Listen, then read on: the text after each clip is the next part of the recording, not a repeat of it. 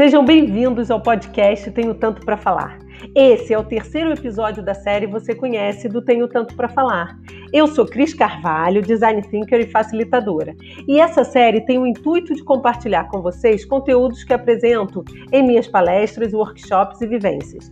Nesse terceiro e último capítulo da série Você Conhece, faço reflexões sobre a importância do mindset colaborativo no trabalho em equipe.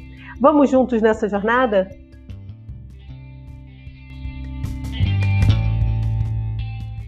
Hoje nós vamos falar da colaboração nos projetos. Por que a colaboração é tão importante? Como inspirar todos a aplicar e implementar um mindset colaborativo? Vamos iniciar com o significado de colaboração. Colaboração refere-se ao verbo colaborar, que significa trabalhar em conjunto com uma ou mais pessoas em um projeto ou obra. Já David Kelly, fundador da IDEO, que é uma consultoria de design, acredita que colaborar é construir em cima da ideia dos outros, para que todos tenham sucesso juntos. Na IDEO, nós não queremos um monte de gente igual, competindo na mesma especialidade. Tudo é multidisciplinar. Nessa fala, David Kelly ressalta a importância de um grupo multidisciplinar na colaboração. E por que essa importância de um grupo multidisciplinar. Ao se formar uma equipe com diversidade em culturas, saberes, contextos e gêneros, conseguimos trazer diferentes perspectivas e olhares para o mesmo problema e, dessa forma, mudamos a narrativa. Saímos da velha receita de bolo para abrir espaço à criatividade e à inovação. Portanto, vocês podem estar se questionando: podemos aplicar a colaboração no dia a dia do meu trabalho? Primeiramente, vamos começar pequeno. Teste o mindset da colaboração entre a sua equipe. Segundo, devemos reconhecer que não sabemos todas as respostas para todos os problemas de nossa área, de nossa empresa ou de nossa startup. Não existe gênio solitário. Afinal, toda a equipe é corresponsável pelos resultados obtidos e precisa ter autonomia para tal. Dessa maneira, todo o time, se sentindo dono das ideias e dos projetos, trabalharão para criar e implementar as melhores soluções, nascendo aí uma equipe de alta performance. Afinal, novas ideias não vêm de velhos hábitos. As melhores ideias resultam da colaboração de outras pessoas. Então, terceiro, é necessário desenvolver três atitudes. A primeira atitude é a curiosidade. A razão pela qual as pessoas veem oportunidades em todos os lugares.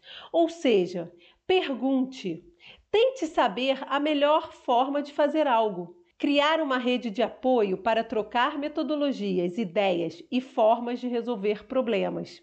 Observe as pessoas, os usuários e clientes, como também colegas de trabalho. A segunda atitude é tenha uma escuta ativa. Segundo Hemingway, when people talk, listen completely. Most people never listen. Ou seja, quando alguém fala, ouça genuinamente, ouça completamente, porque a maioria das pessoas nunca escutam. Então, essa é a segunda atitude: é escutar com a intenção de prestar atenção e não de responder.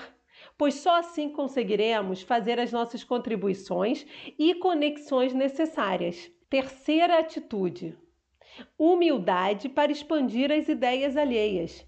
Essa é a base da colaboração. Não existe ideia ruim e nem ideia perfeita.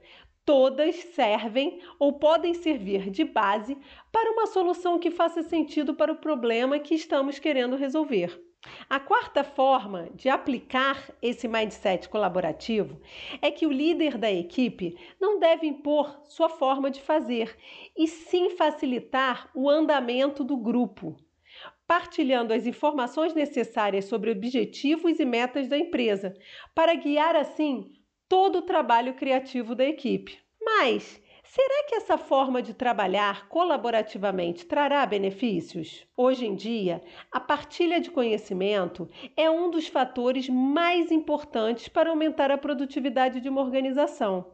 O mindset colaborativo, que inclui a corresponsabilidade e autonomia, facilita a rápida adaptação das equipes para qualquer mudança de rumo do mercado e da organização. A adaptabilidade é uma das características mais requeridas no cenário mundial atual, principalmente pós-pandemia onde a maior parte dos segmentos do mercado tiveram que ressignificar seus produtos, suas entregas, suas soluções, processos e até mesmo seu propósito. Outro benefício que notamos com o trabalho colaborativo é o engajamento dos colaboradores, pelo sentimento de pertença, por partilharem a propriedade das ideias e soluções das empresas.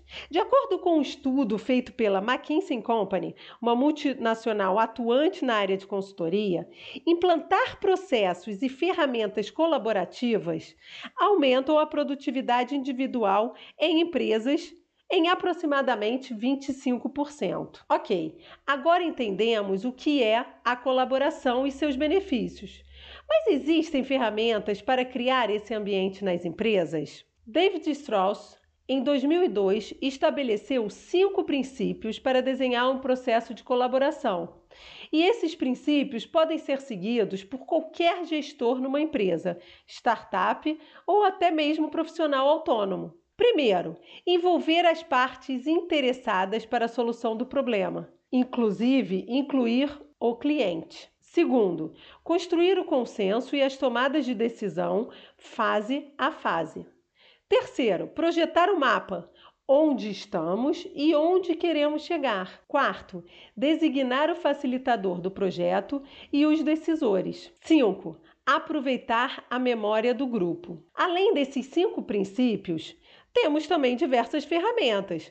Canvas, post-its, dinâmicas como brainstorming, brainwriting, software de trabalho colaborativo, temos o Trello, Teams, Miro ou Mural. E outro ponto importantíssimo para beneficiar o trabalho colaborativo são os ambientes físicos. Por exemplo, bordes brancos, paredes em que possamos colar post-its ou então escrever. Ferramentas visuais de negócios, como por exemplo o Canvas, temos Canvas de proposta de valor, de persona, de business plan e market plan. Segundo Roberto Trajano, em seu livro Metanoia, não podemos perceber soluções geniais se estivermos solitários em nossa sala e mesa de trabalho.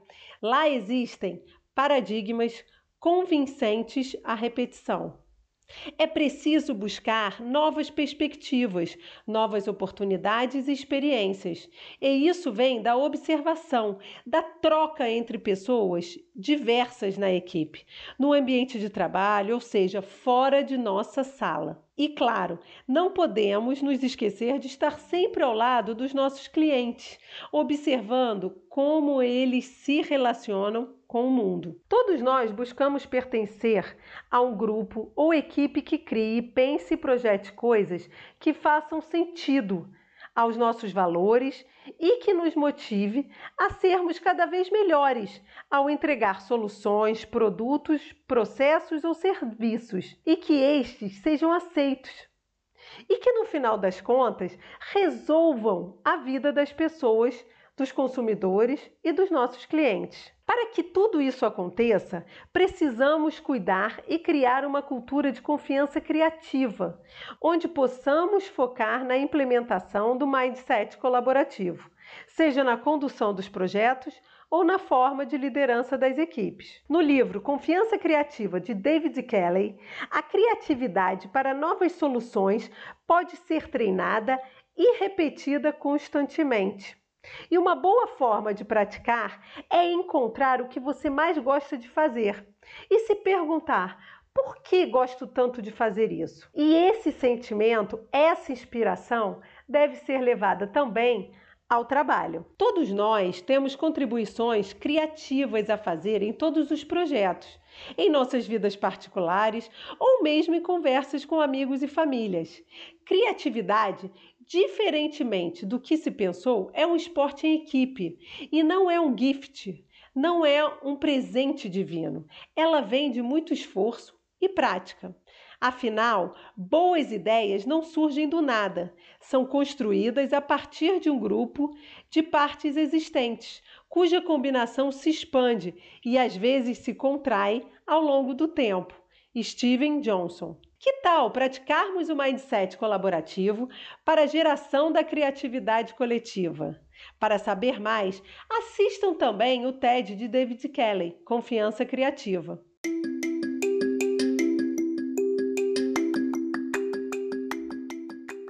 Espero que tenham curtido. Até o próximo episódio!